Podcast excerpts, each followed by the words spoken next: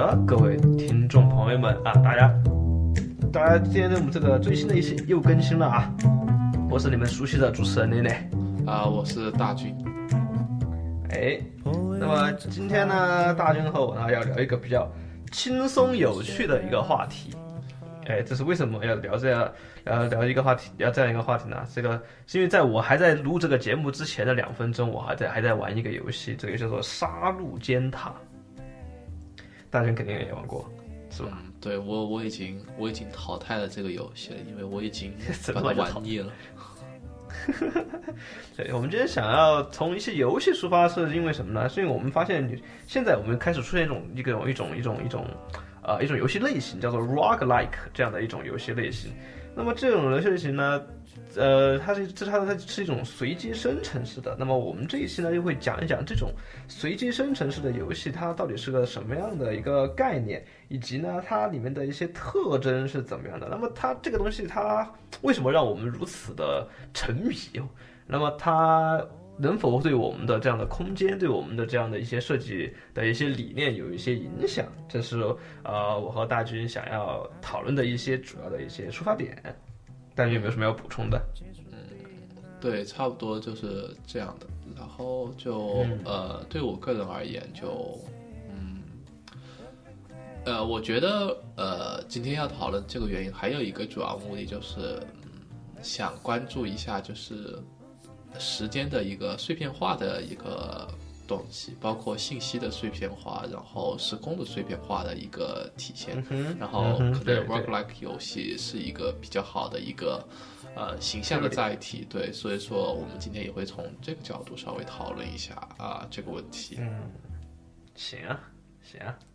那咱们废话少说，就先从 roguelike 游戏，从咱们再先从游戏开始吧。呃，对，就呃，roguelike 这个游戏就是啊，它分成两部分，就叫做 rogue 和 like，呃，这两个意思是呃，如果翻译成中文的话，应该是说像 rogue 这样的游戏，对吧？那么自然就要先提到 rogue 是个什么游戏。rogue 是什么？对对，rogue 其实是一个啊，可能呃，非常的令我感到震惊的是，它其实是一个非常非常早的游戏，它在一九八零年的时候就有这个电子游戏了。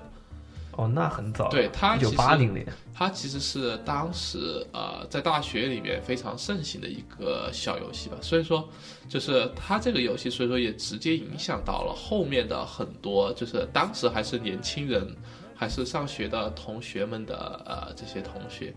然后设计出来了后面的很多游戏，比如说啊像《暗黑破坏神》这种，就很受到它的这种当时的影响。所以说，roguelike 游戏就是统称以 rogue 作为其中的呃发鼻祖这样的一类的游戏。那么，那这个 rogue 这个游戏它本身最核心的这个，它为什么能够影响这么多人呢？啊，就是啊，这可能就要提到，就是就就所谓的 roguelike 他们这一类游戏的，就是呃很大的一个呃相似性吧。就为什么他们都叫 roguelike 游戏啊？第一叫做就是。啊，一般这类游戏它都往往非常非常的难，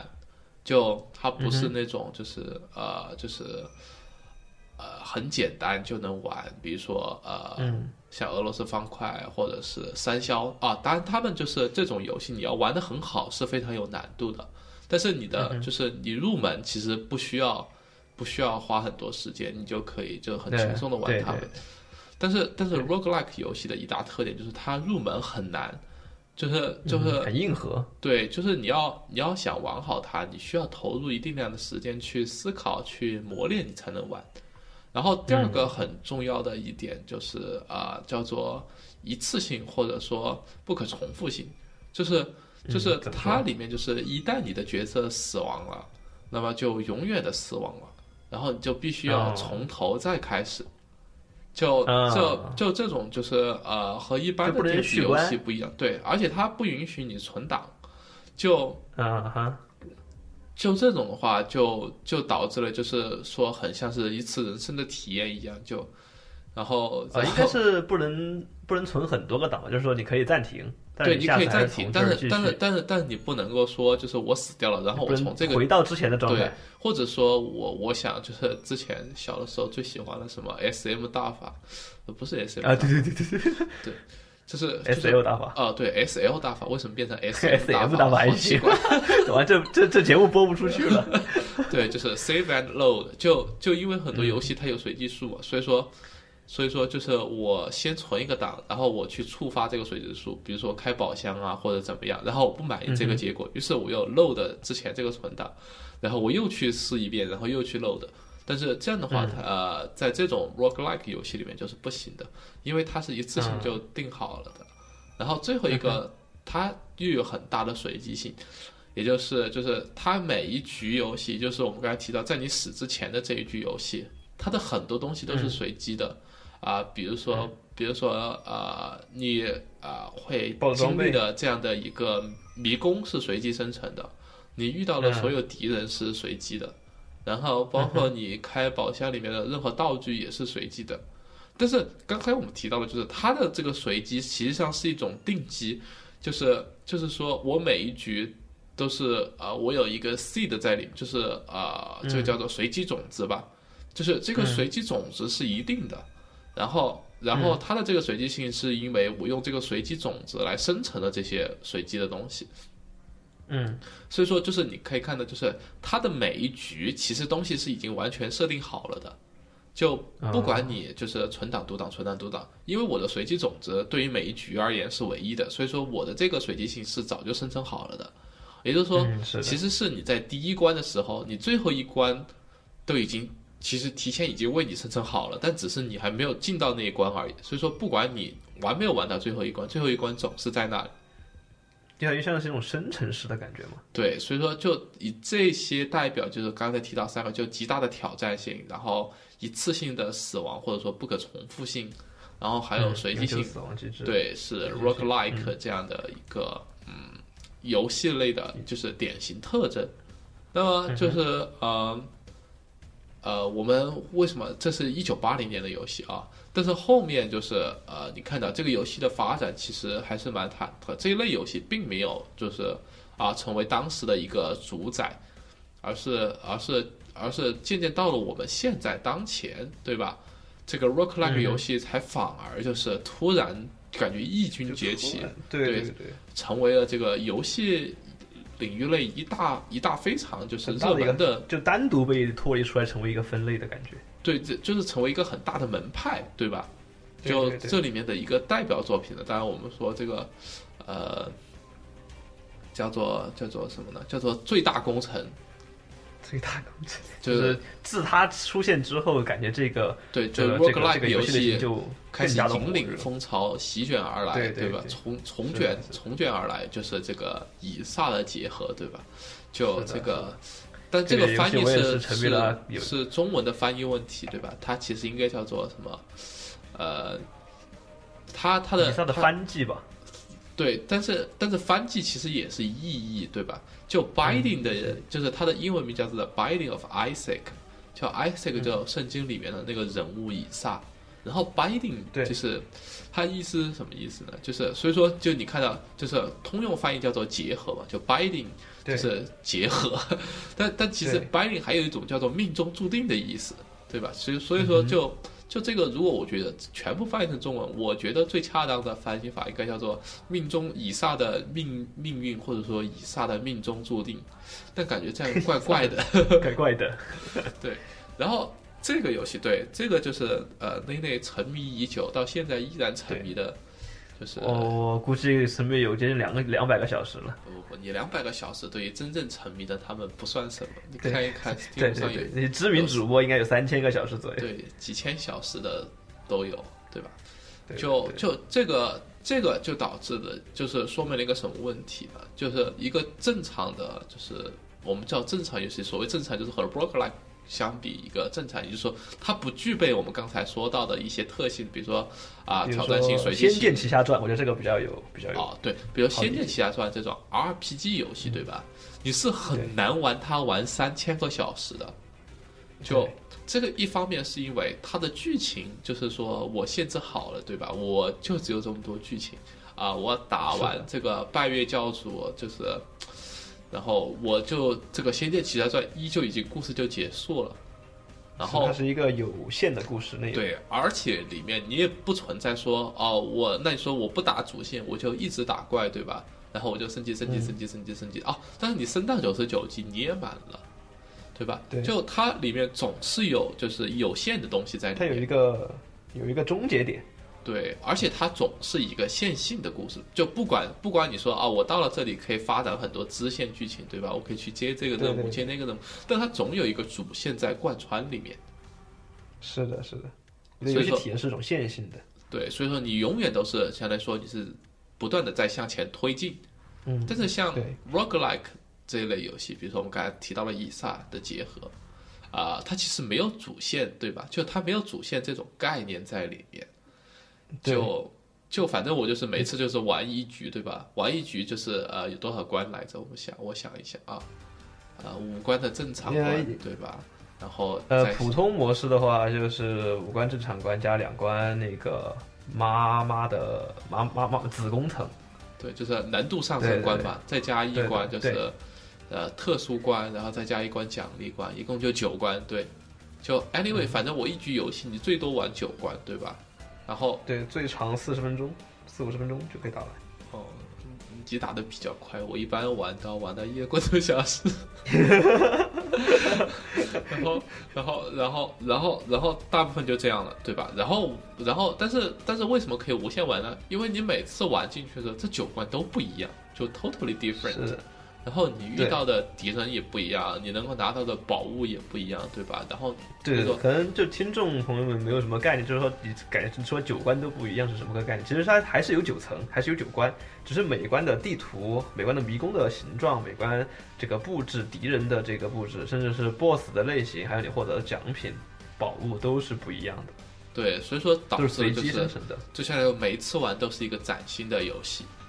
对，所以你在玩的时候，有时候就会觉得，嗯，是我脸不好，是这这关这关刷的不够随随机的不够好。对，就就是就是，它就相当于说每次都是一个呃崭新的故事，只是只是说我每一次只有它规则是一样的，就只有游戏规则是一样的，其他每次什么都不一样，对吧？然后这样的话就可以导致你不停的不停的不停的玩它。对对然后，你就有一个重复玩的对动机。然后，然后可以看到一个就是现在除了比如说以撒的结合这种，呃，这种叫做什么俯视动作类游戏代表，呃，我也不知道。嗯，双应该叫做双摇双摇杆射击类。啊，对，呃，这一类的游戏，我们也看到越来越多的游戏，其他的游戏类型啊，开始 roguelike 起来。啊，比如说现在一个就是，比如说呃，我前一段时间又比较沉迷，现在又不沉迷的游戏，对吧？叫做你就根本就没有沉迷好吗？叫做叫做叫做死亡细胞，叫啊 Dead Cells，它是一个叫做？它是一个二 D 呃横版过关类的 roguelike 游戏。就像魂斗罗那样这个吗？这个这个呃，对，就是就以魂斗罗这样，就是第一它是一个二超级马 D 的，它是一个对二 D 的场景，然后第二嗯它是一关一关的这样过的，对吧？它叫做横版过关类的一个 roguelike 游戏。对对对，然后这经典游戏大家可以参考《恶魔城》啊，《银河战士》啊。对对对啊，这银河恶魔城类游戏对吧？那个那个叫做他们俩是巅峰代表作品，但是是的，是的。呃，但是这个叫做二 D 横版过关版，然后它也有它自己的 roguelike 游戏。然后刚才我们跟内内谈到了这个杀戮之塔，对吧？它嗯，它这种叫做什么呢？叫做随机，叫做构筑类卡牌类的 roguelike 游戏。对，就就是它他们这三个游戏是明显是三个不同的游戏类型，但他们都把 roguelike 的这样的一些特性给加入了。对，所以说可能 roguelike 它更多的应该说它是一个嗯某种风格一样的东西，对吧？就是它你只要满足我几、呃我们刚才提到那三个特性，我们就说它是一个 roguelike 类的高难度。的、对，但其实但其实 roguelike 它自身并不是一种游戏类型，或者说因为是它更像是一种游戏一种机制。对一种风格一样的东西在里面，我觉得，嗯所以说就是呃就这样，所以这个大概就是呃我们看到如今的这个 roguelike 游戏就是嗯嗯哼，这个蔚然成风，对吧？那么就我们就可能就继续讨论一下就。啊、为什么就是这个一九八零年出现游戏，到现在突然哎，一下就复苏了，然后生命力突然火起来了呢？嗯哼，对，啊这个这个发展的这个必然性是为什么呢？然后呃，可能就是呃，从那个两个角度来看吧，就一个是就是这个开发商的角度，对吧？还有一个就是我们玩家的角度。开发商的角度，嗯对，就我们先提一下开发商这个角度吧，就是呃，我们可以看到，就是呃，很多这个 roguelike 类的游戏，它的开发商都是一些就是个人的，不叫个人吧，就是啊、非常小的对独立游戏工作室，对对，然后很多可能也就只有两三个人、三五个人这种很小规模。我们到目前为止没有看到一个呃超大规模的厂商出一个 roguelike 类的游戏，对吧？嗯是，就暂时是的，对对对，对，比如说 E A 啊、暴雪啊，然后嗯呃这些大公司，我们从来没有啊，还有育碧什么的，我们从来没有看他们出一个就 roguelike 类的游戏，好像就是他们根本不会去碰这一块儿一样。这我们刚才提到的这些游戏，比如说以撒就是一个人的，对吧？呃两个人，呃，对他他们做出来的东西，然后死亡细胞也是一个三个人的法国小团队的一个呃作品，然后沙图之塔也是一两个人的这个啊、在西雅团队，在在西雅图的一个呃两个人的工作室做出来的，所以说他们都是一个很小很小的团队，但为什么要呃 roguelike 游戏会这样呢？我觉得从开最重要的一个就是它的开发的成本比较小。这个怎么说？呃，因为第一是只要你这个机制给构造出来了，对吧？就是我这个游戏机制给构造出来了啊、包括我这个游戏规则它要怎么玩，然后我的这个地图它的生成的方法，就是给弄出来了。那么我其他的所有资源都是可复用的，嗯，也就是我觉得这儿可能要给，可能这儿要给听众朋友们稍微解释一下。比如说，我们以以撒为例的话，以撒它是呃每一层关卡是有很多很多的小房间拼凑而成的。然后像大军刚才所说的这样的一个呃低成本的话，我我的理解啊，就是说它只需要把每个小房子间构造好，然后以以某种规则构造好，比如说我这个房间呃哪几种怪物的可能性更多哈，它就用一个概率来表达，然后它然后把这几个房间用用另外一种某种某种函数的概率方式把它们又拼在一起，比如它们几个拼在一起关系可能性更大，然后把它们就这样。这样你每次都只用做一个小房间，你就不用像这种大型的游戏，比如像战神那样，你要去做一个很宏大的的这样的一个场景。啊、不仅仅是呃，就是我们刚才说到它的概率房间的这种可能性。现在说啊、我们把概率房间抽象成某某一些事件，对吧？就是、就是我每个房间其实触发了一个事件，而对于这些事件而言，对于 Work-like 游戏，它其实是全部早就已经呃确定好了的，就只有这么多种类的事件。对、你，我只是每次我的因为随机种子不一样，让你让你遇到的随机事件不一样而已。这是一方面。嗯，对，对，然后然后另一方面，我指的可复用是指它的游戏素材可复用。比如说你刚才提到嗯这个小房间，对吧？它里边你至少要画出来这个小房间是什么样的，对吧？但其实它这个小房间，你就是呃，比如说边上的墙，每一个墙其实都是一个，比如说十乘十的小 pixel，哦，可能游戏没有这么小，至少是一百乘一百的小 pixel，对吧？然后其实我总共加起来可能也就只有四五张不同的 pixel 来形容这个房间，我只是不停的把它们重复、重复再重复，对吧？把它们嗯拼起来而已。对，那么这一类的房间可能只要只要靠这五张就行了啊。可能我下一类啊、比如说我去到了一个其他的环境，那么可能我需要另外一个四五张不同的就行了。那么，对对那么所以说我总的房间加起来，其实所有描述我这个空间环境所需要的，呃，总的这个 pixel，其实可能也就对，可能也就最多也就一百张左右。对对。那么那么我只要把这一百张画好了，我有我刚才提到的，我把事件给概率化的设计好了，我有我的游戏机制，那么我剩下的所有环境都是自动生成的，不需要我手工的去画任何的单独的一个环境，对吧？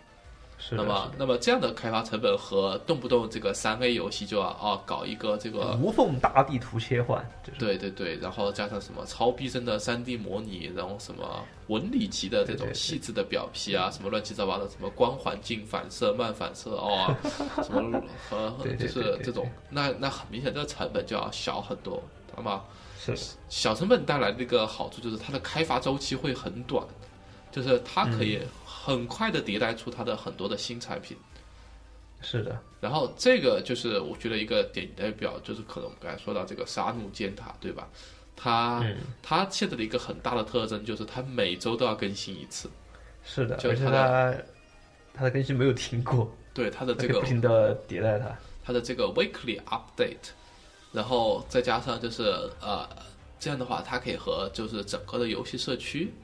那么就有一个嗯很好的反馈啊，于是玩家就不停的告诉他啊，我觉得应该这样，我觉得应该这样，对对然后对，然后他就不停的改啊，下周的 weekly update 可能就出现了玩家上周提出来的一些建议，或者是下下周对对对，因为刚才大鱼你说到，它其实相当于是一个，它有一个事件的一个 list 一个名单，它只需要更新的时候去增加这个名单，事件的名单、你的物品的名单，其实都可以看作事件，你增加这种名单就可以了。其实它的成本不会特别高，而且会很好调整。对，然后这个这个其实很有可能就要拜什么所赐呢？拜所谓现在这个 Steam 上这个所谓的 Early Access 所赐，对吧？就这个中文应该怎么翻译呢？叫做呃，提前体验、抢先体验啊，对我，我因为我的 Steam 是英文的，所以我很多不知道它翻译成中文是什么样的。对，然后就是它，因为它这个 Early Access 这种机制，就是说在游戏没有完全开发所谓的到达成品级别之前，就可以让玩家先行来体验。那么，让先行体验的一个呃，就是大家公认的一个共识是什么？就是这个游戏可能有 bug，对吧？就是啊、嗯可能哪些地方做的不好，可能啊，突然突然就玩就玩着就死机了呀，什么乱七八糟的。嗯，是的，对吧？这就是我们的共识。但是，但是，但是你因为有了这个过后啊，我就可以在这个游戏未完成之前，我就进入到这个 early access 阶段，我就开始体验这个游戏，然后我就和这个开发商不停的互动，对吧？然后他就可以不停的去改造这个东西。那么就我们刚才提到，除了以撒之外，死亡细胞到现在也是一个 early access 阶段的作品。嗯，是的，对，它也是可以让你现在去那个，然后开发商不停的接受你意见，然后不停的更改它。那么，对那么对对，这样带来一个好处就是什么呢？就是我们刚才说到了啊，社区有很强的这个融入性，对吧？就是我不停的提意见，然后，然后，然后，然后，嗯，有可能我会看到啊，这个游戏马上下周它的更新就把我提的这个意见给改造进来了，对吧？玩家就会觉得啊，也也投入到了这个游戏里面。那么，对，相当于在 bug 反馈啊、游戏测试上，其实玩家贡献了他们的力量。对，然后然后带来了一个更大的一个点，就是它有非常丰富的可扩展性。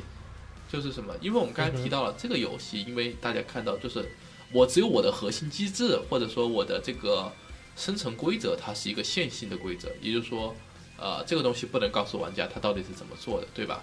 那么其他的 anything 的东西，包括我们刚才提到了各种各样的事件、各种各样的物品、敌人，然后什么环境这些东西，材，对，它其实都是和我主干不相关的东西，对吧？就他们都是非线性的组合而已。那么我完全可以把这一块开放出来，让玩家你自己来构造这些东西嘛。你可以自己定义你要什么样的事件，自己定义你要什么样的环境，自己定义你要遇到什么样的敌人，anyway 都行。对对对。那么而且我是觉得，对啊，呃，是而且我是觉得有了这个 early access，它不光呃这个玩家社区的时候，它不光是它的这个呃这样的一个可扩展性，我觉得反过头来说，就是说，呃，我作为开发者，我其实在早期的时候，我可以更加专注在我游戏本身的这个。这个我最初的这个 idea，这个这个游戏性上面去，尤其是像我们的这个 roguelike 游戏，你的游戏性会非常非常的重要。如果刚开始你是一种很呃，怎么说呢？很 prototype、很原型、很纯粹的一个状态去交给玩家玩，玩家会感受到最核心的那个游戏性，而不会被后来这种美工、美术上的或者怎么样的一种补充上的这种花里胡哨的东西，让他觉得啊，好像视觉上还可以或者怎么样，大家会专注在它最核心的那个地方上。而这一块其实也会让，比如说，如果如果这个游戏它真的它就不好玩，这个游戏性它就是没有，那很它在 early access 之前，它就它这个这个就像就会直接死掉，这样我们的开发的那个周期也会直接相当于大家就知道啊，这个游戏不好玩，我们就直接不要这样做，我们就直接换方向，这样其实也会减少大家的这样的一个时间成本。对对对，就。就我也我也很同意你的这个讲法，所以说就从开发商的角度来讲，就是呃小成本游戏很容易做 roguelike 类的游戏，也不叫很容易做，就 roguelike 游戏几乎就是呃小型开发商所梦寐以求的那种呃开发游戏的方法，。其实它这个东西，对，啊、从玩家啊、的角度上来讲，对吧？就嗯，一个很重要就是说 roguelike 游戏，它第一我觉得很重要的一个是，呃，就是呃怎么说呢，就是你要先去学会它的这一套规则，对吧？就是对于对于你入门一个 roguelike 游戏，最重要是你要学会它的这个主干的这个事件规则是什么。然后，然后一旦你掌握了这个世界规则，你就变成了受虐狂，就是你就希望哦再难一点，再难一点，对吧？哦，就赌徒，其实很多就是这个呃不一定是赌徒吧，就就有很多就是纯的追求难度上的提升。就我我个人在刚开始玩以撒的时候，我其实非常非常不习惯，就是其实其实我还是觉得还是会感受到那个上手的那个门槛在那个地方，就是呃。它因为它随机性，其实刚开始你刚刚入手的时候你是不知道的，就是比如说呃有的看起来是很危险的东西，它其实往往设计在一种高风险高收益的情况下，就是看上去很危险，然后你去做了，但是有可能会获得高的回报，然后让你刚才那个危险给抵掉。但是呢，由于它是随机的，这个高危险有可能是没有高的这个高风险有可能没有高的回报。但是你刚开始玩的时候，你不知道这个事情，你会发现很多都是呃很多都是危险，然后你就会不敢去尝试，然后刚开始很长一段时间可能会玩的很。没有摸到它的精髓的这种感觉，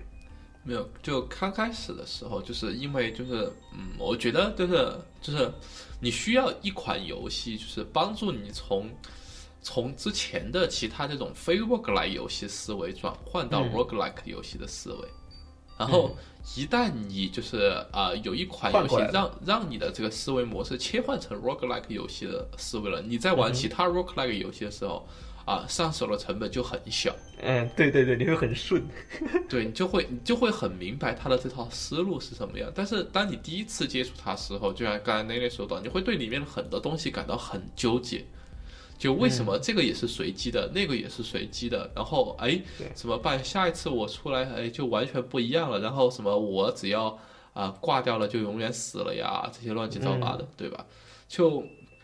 就就因为就刚才比如说内内提到，在这个以撒里面，就是高风险往往意味着高回报嘛，但这只是一个概率性的事件，对吧？就有也有一部分很大些部分的概率是高风险意味着零回报甚至负回报，对对对对，对吧？就就这种时候，对吧？刚开始你玩的时候，你会觉得很不开心，因为照往常你玩的非呃非 roguelike 游戏里面，比如说我打了一个很难的 boss，我理所应当肯定会 expect。我会得到一套很好的装备，对吧？但是很有可能在 roguelike 游戏里面就就不发生，然后然后或者掉很垃圾的玩意儿，对，然后然后这就会让你感到非常的沮丧，然后就会觉得 不适应。但是后来，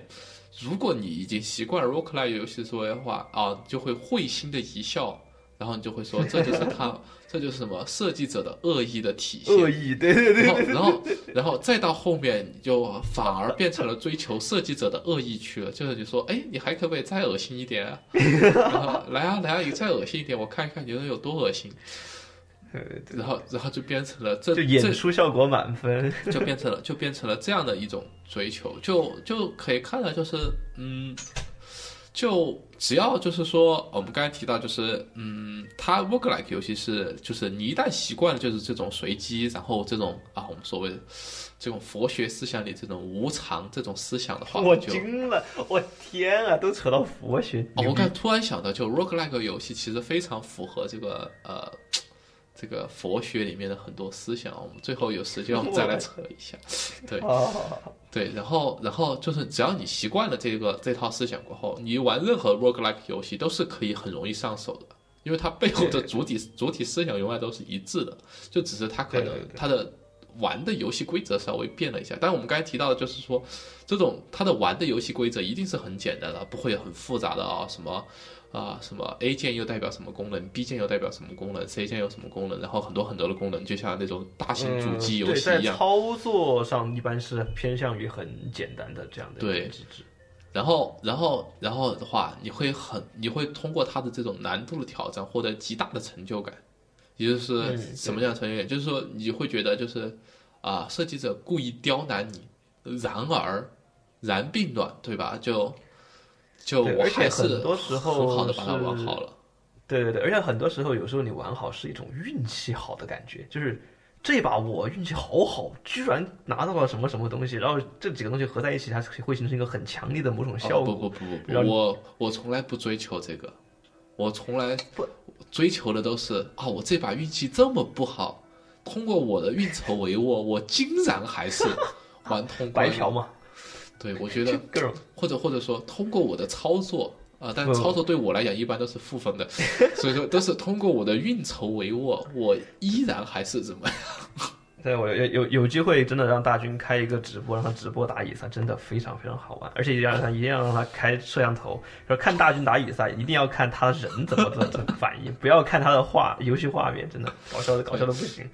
就就我现在说我运筹帷幄，实际我的状态是手忙脚乱。对，而且而且由于它这种这种一把一把的这种这种游戏的话，其实刚才我们说到，其实游戏的时间也不会特别特别长，而且再加上它有一定的游戏难度，有时候你会死的很快，所以其实呃你可以就是呃比较碎片化的去玩，就是有时候你想起来就来一把。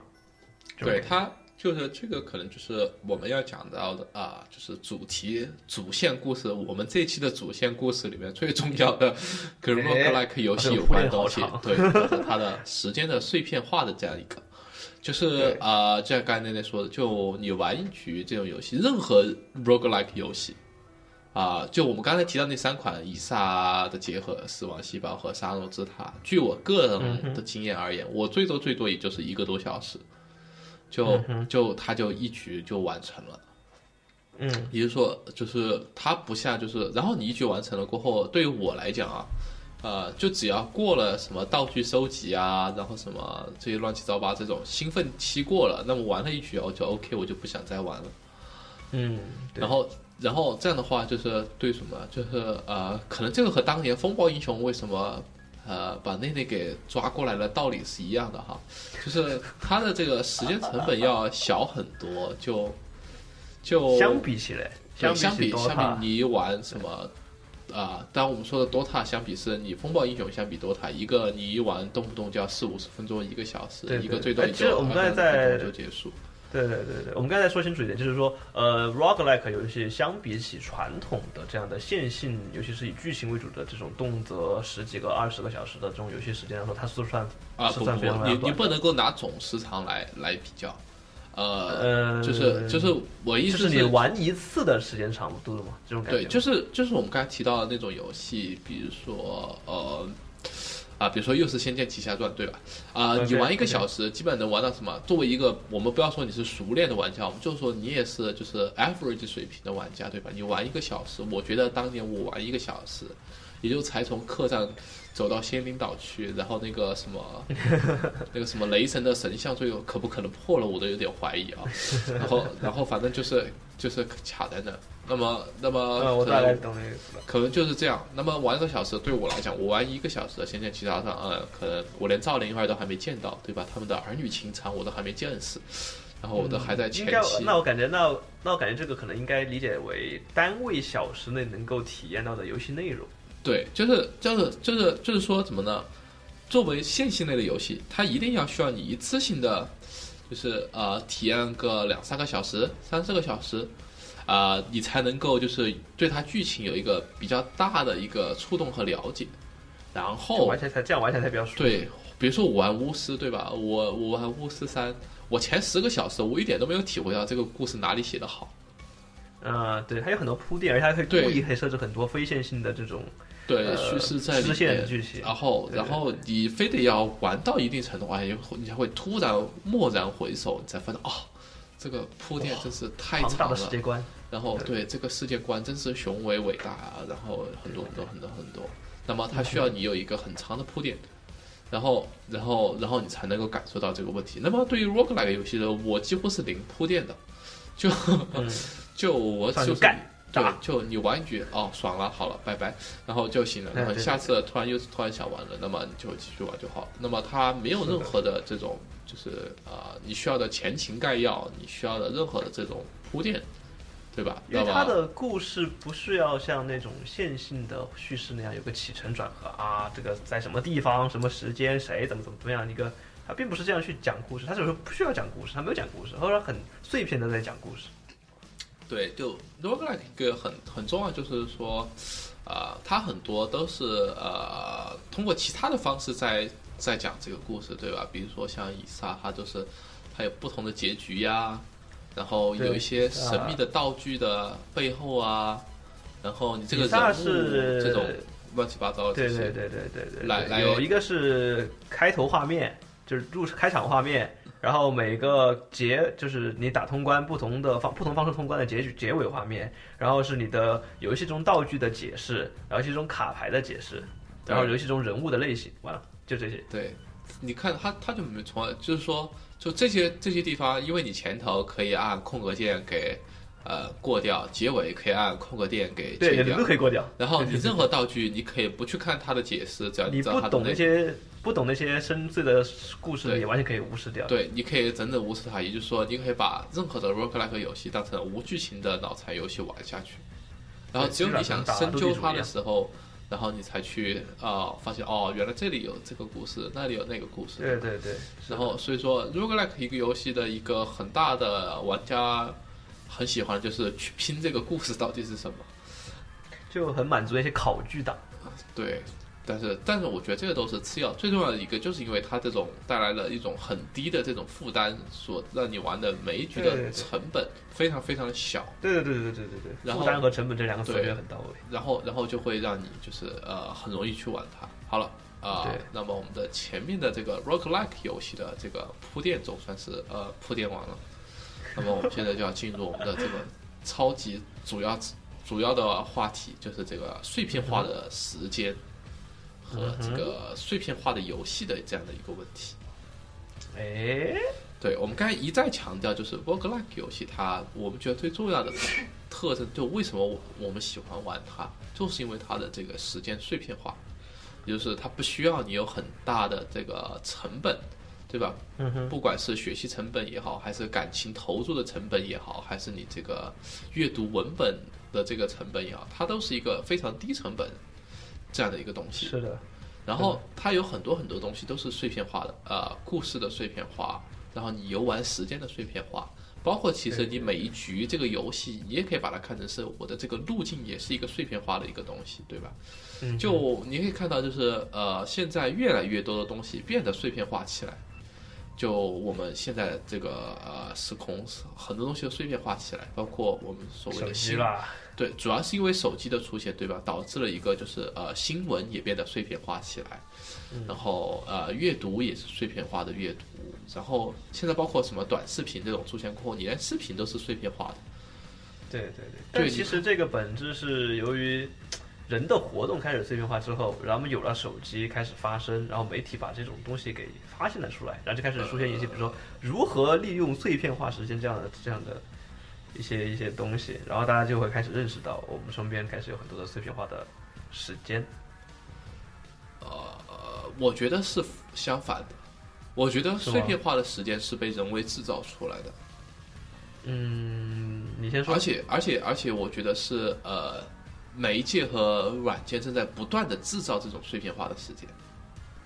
嗯，就比如说，比如说我们刚才提到的，就是、呃所谓的怎样利用碎片化时间，对吧？经常经常有你可以看到这样的话题。它所谓的碎片化时间是什么？很大一部分是指你上班的通勤时间，对吧？啊，经常说对，我上班这个通勤时间，我怎么利用它好啊？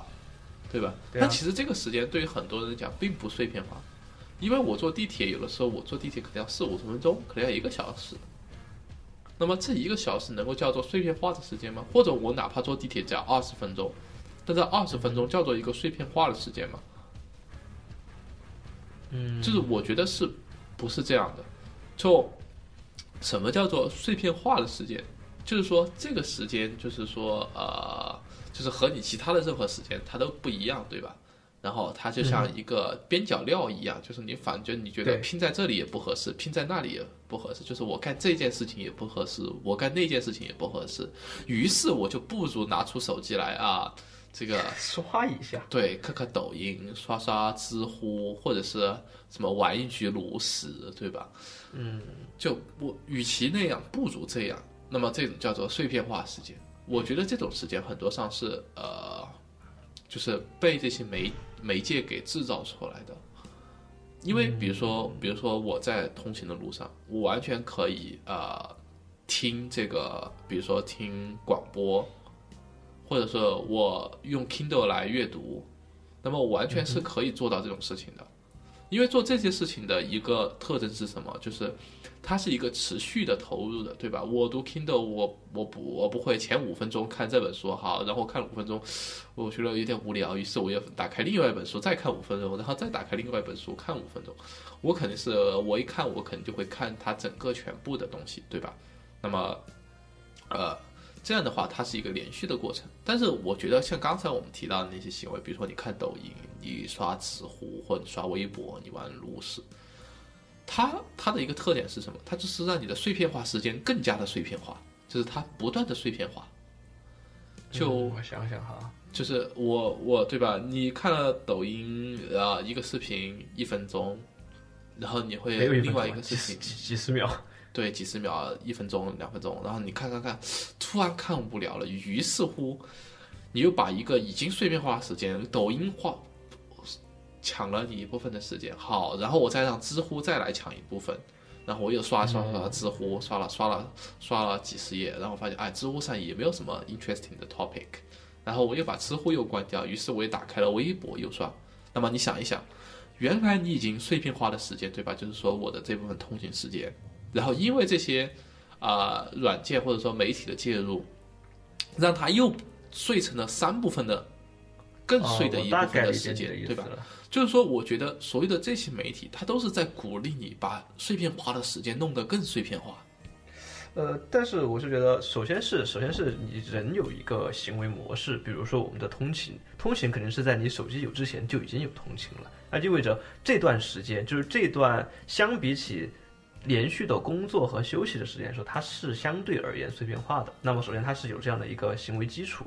然后呢，我们有了一些东西来让这段时间有事情可以做，比如我们可以听音乐，我们可以看书，我们可以这个看报纸，我们有了一些媒体，然后我们就可以用这些媒体来玩来呃打磨掉那段呃这个。呃，比如说一个小时，你刚说了一个小时的这样一个通讯时间，或者四四五十分钟的这样的一个通讯时间，然后呢，我们的媒体在信息的传达上又越来越碎片化，就是说信息我们接收信息的那个内容也是开始碎片化的。相比起一本书来说，呃，短短的一个短的新闻，呃，一个抖音的短视频，它其实更加的碎片化。那么你在这种碎片化的这个信息的获取中，它其实让你的行为开始碎片化。就我就感觉是这两者是相辅相成的，是，但是他他就陷入了一个就是这种叫做，呃自自加强的这样的一个循环吧。嗯，对对对，螺旋前进式的这种感觉。对，就是说你造成了我我中有你，你中有我，于是我更加的加强化了你，你强化了我吧。这种就是这种 feedback loop，对吧？就是这种反馈循环，就导致了这两种事情越来越越来越越越来越的这样的一个。呃，加强相互，然后就导致了我们的就是整个的生活变得越来越的碎片，越来越碎片，越来越碎片。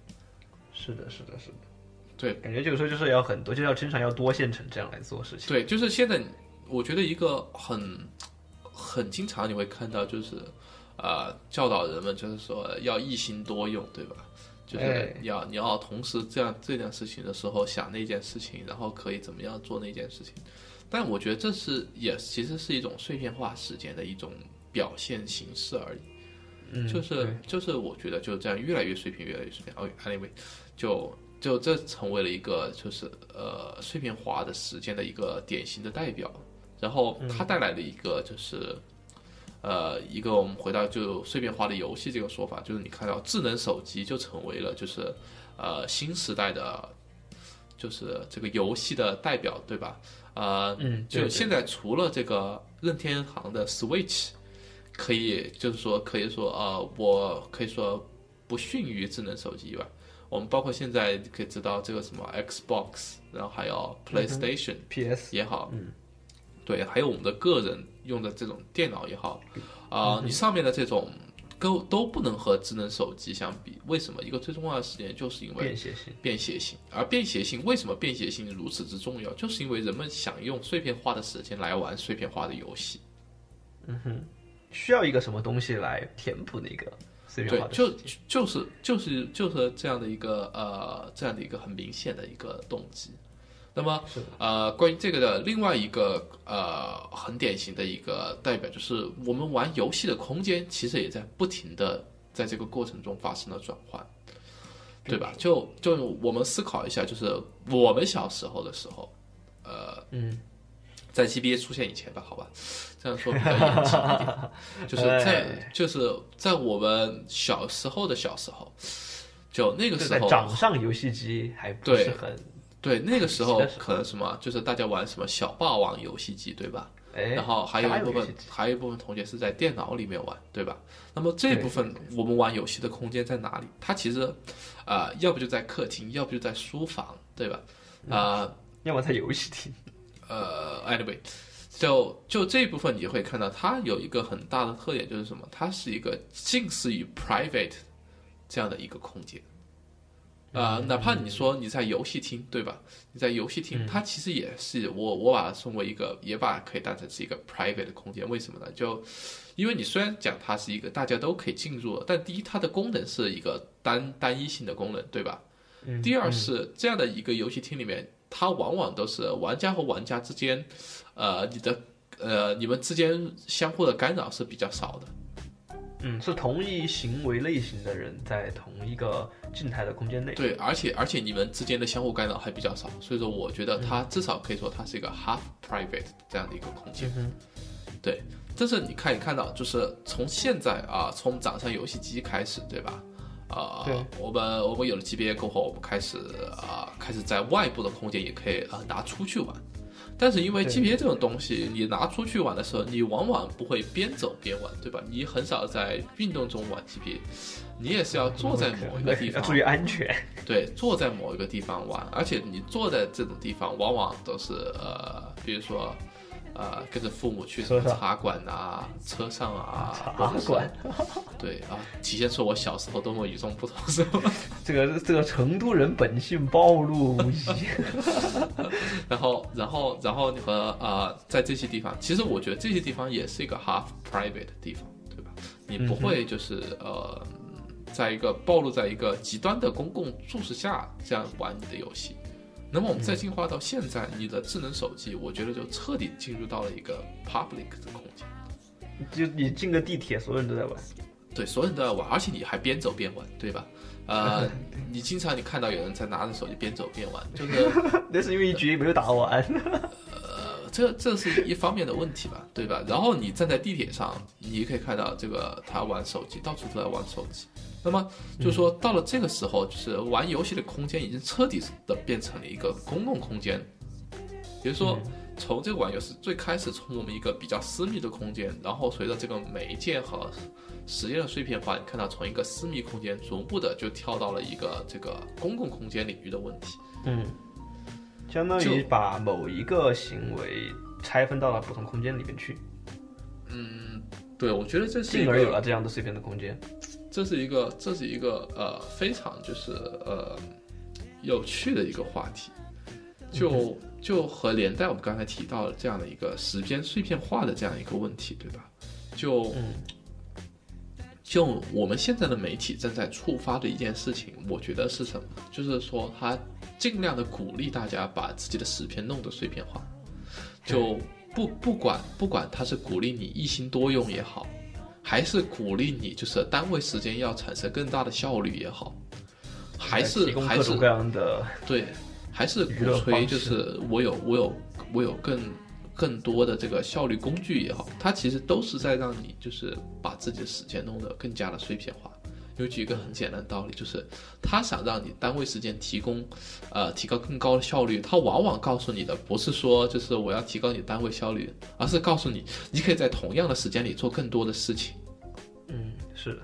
对吧？而且你可以看到，就是现在的各种软件，它所谓的啊这种软件开发里面的什么啊用户使用场景，对吧？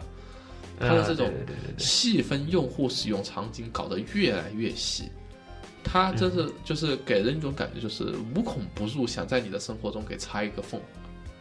是，然后我觉得最狠的就是那种那种家庭蓝牙音箱那种之类的玩意儿。呃，这种智能音箱，对吧？就其实也就还好，你不理它就不理它，我觉得。就我感觉这个东西是，就是你碎片化之后，他他认为你这个时候需要一个这个东西，然后它才诞生出来的。呃，对，我觉得一个很重要的一点就是，嗯，怎么说呢？就是很多时候，它是在人为的给你制造这个呃碎片时间制，造需求，对，他在制造很多需求。比如说之前我有看到过什么刷牙时间，利用刷牙时间，然后利用上厕所的时间，然后然后很多这种稀奇古怪的这种这种东西，就是的，是的，是的，是的。就你可以看到，就其实呃，他们的就是呃广告语的意思是，原来是这些时间是你没有意识到它是碎片时间，对吧？所以说现在我们让你意识到它是碎片时间，这样你可以利用它起来。但是我觉得这个 这个问题的感觉是，原来我根本就没有把它当做碎片时间，然后你现在非得讲它是你碎非得给它定义一下。对对对对，然后就导致整个的呃时间的碎片化，然后导致进而导致行为的碎片化，然后行为的碎片化又激发了整个的空间的碎片化，然后所以说就、就使得我们整个的就是呃世界或者说社会变得越来越碎片，越来越碎片。对。然后我觉得科技进步反而使得我们越来越忙的感觉。对，就是就是就是什么，就科技啊，我一直觉得科技是一个，呃，就是什么，就是像你刚才说到的，就是 就是科技的进步没有让我们解放，而反而让我们有更多的负担，嗯哼，对吧？就这就这种就这种，所以我一直一直很很很喜欢当年诺基亚它的这个口号，对吧？科技以人为本。就我觉得现在很、很很多很多的科技都不是以人为本的，都是以效率为本为，或者以很多奇怪的东西为本。就就比如说，呃就就像刚才说的，就科技越发达，我们反而越忙，或者说科技越发达，我们反而越累。这个我觉得是是一件很奇怪的事情，对吧？就就比如说，呃，很简单的道理，就比如说我们现在 as a designer，对吧？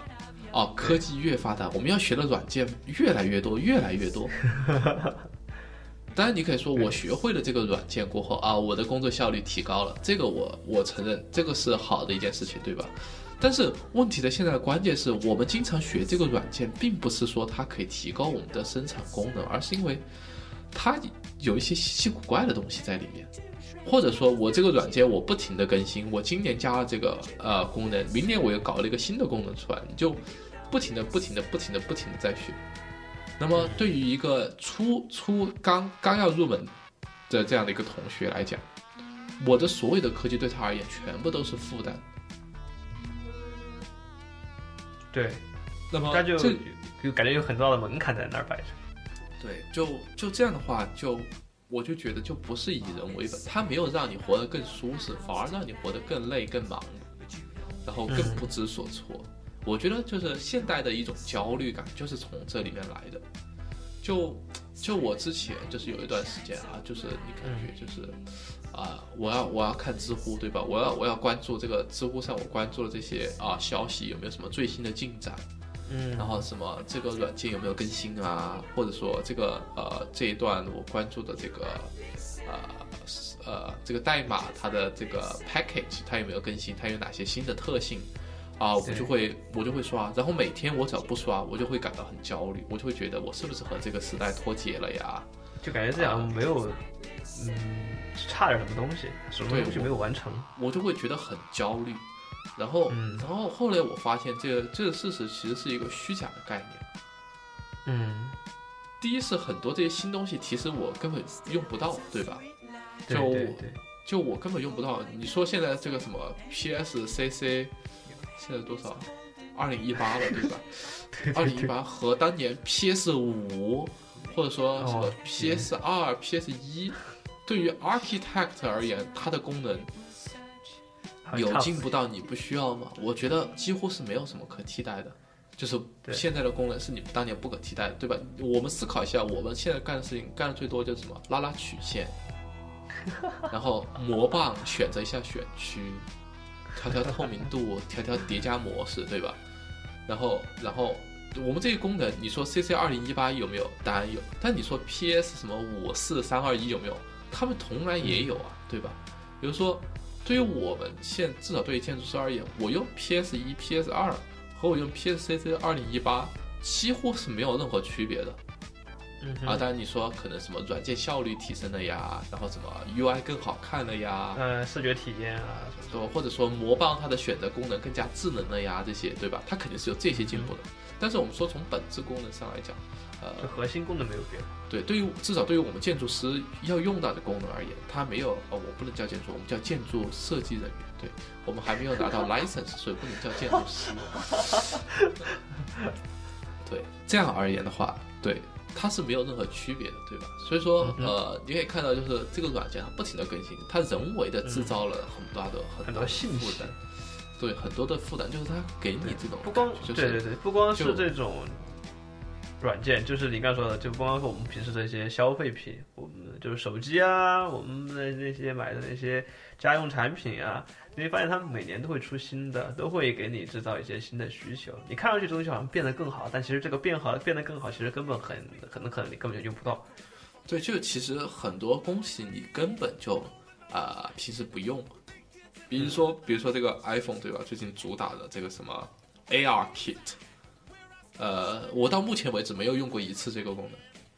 对啊，就让你觉得，哎呦，好操，好棒，好牛逼。对吧？就就这个 AR Kit，我到目前为止没有用过一次这个功能，包括它这个所谓最新的这个 MacBook，它更新的这个什么哦 Genius Touch Bar，对吧？这个天才一般的这个 Touch Bar，呃，到目前为止，我觉得过这个功能几乎就是 nonsense，反而让我的效率下降了。我宁愿排在那一排的是 F 一到 F 十二这些功能 就我是觉得，他就他就是这样，他他通过，我觉得是背后还是是消费主义的事情，就是说他产生各种，他故意产生这种很多的这种这种看上去的更新，让你产生不必要的消费，但这其实它在表表层上就是产生了很多呃不必要的，就是说，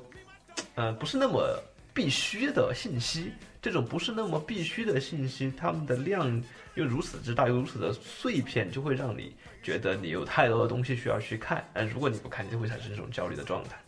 对，就这种就是给人感觉什么，就是就是所谓的就是被这个信息时代给吞没了，对吧？就这个 overwhelmed by the information age，是的，是的，是的，就就被它给吞没了。而而这种被吞没的一个直接的呃一个现象就是，你你认同了这种信碎片化的信息，于是你的行为也变得更加的碎片化，呃对，你的时间也变得更加的碎片化，你的空间也变得越来越碎片化。对，应该是说你对于空间的认知开始越来越碎片化。对，就就比如说我们所谓的空间认知，就是说，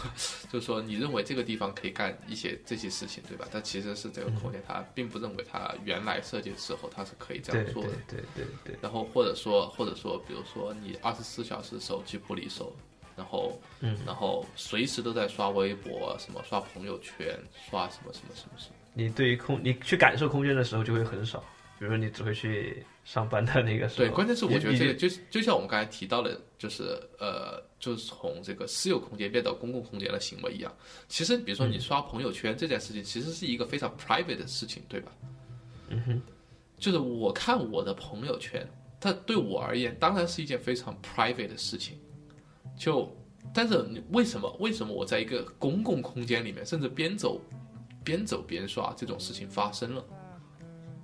我觉得就是因为你，你把就是这种你的你投射了你自己的这种碎片化的行为，同时你在你的公共空间里面划分出来了一段就是碎片化的这个呃私密空间给你自己。